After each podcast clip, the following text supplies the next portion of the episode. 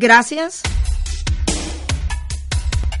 Importantes tareas emprenden durante el 2018 los trabajadores de acueductos y alcantarillados en Sierra de Cubitas.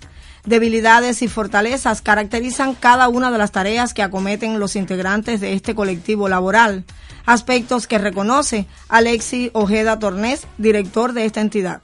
2018 para nosotros ha sido un año fuerte. No obstante eso, continuamos buscándole solución a los problemas. Por ejemplo, se instaló el agua a toda la parte que va desde el servicentro hasta la parte de atrás del barrio del Minín ahí, que esa parte no tenía agua. Bueno, todavía nos quedan algunos casitos ahí que esperamos ya cuando nos entre algún recursito más, pues nosotros poder instalarlos también. Ahora no se ha podido, pero ahora toda la población que se instaló goza de satisfacción, goza del preciado líquido, que además eso es calidad de vida. También se acometió una instalación de agua desde la EMPA hasta aquí, hasta el final del barrio El Aguacate, que hay alrededor de 70 viviendas ahí disfrutando del servicio de agua Incluso había algunos que nunca habían visto lo que era servicio de agua. Trabajamos en otras proyecciones, como por ejemplo, tenemos para el mes de septiembre acometer eh, allá en la circunscripción 19 de Vilato una situación que tenemos ahí en el servicio del agua. Ya tenemos algunos de los recursos, nos faltan las abrazaderas, algunas cosas más que esperamos nos las den para nosotros poder acometer con éxito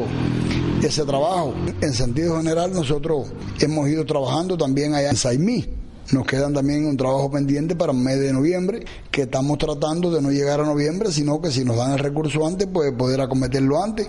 Sabemos que tenemos insatisfacciones porque los recursos, ya le digo, son limitados. Los mismos equipos, nosotros tenemos dos tractores de tiro de agua que están muy deteriorados tenían un problema con las gomas, ahora más o menos montamos un par de gomitas y recapá, pero es que no solamente las gomas también son parte del equipo, tienen problemas con las cajas de velocidad, tienen problemas con las baterías, pero no obstante eso, bueno, seguimos aquí en el empeño de buscarle solución a todos esos problemas. Alex, y todas estas soluciones que ustedes han buscado para el 2018, que constituyen parte de inversiones muchas, ¿son planteamientos de la población? Sí, por lo general casi todo está entrelazado con planteamientos, ¿no? Porque a la vez resuelve planteamientos de, de antaño y resuelve también problemas de la población.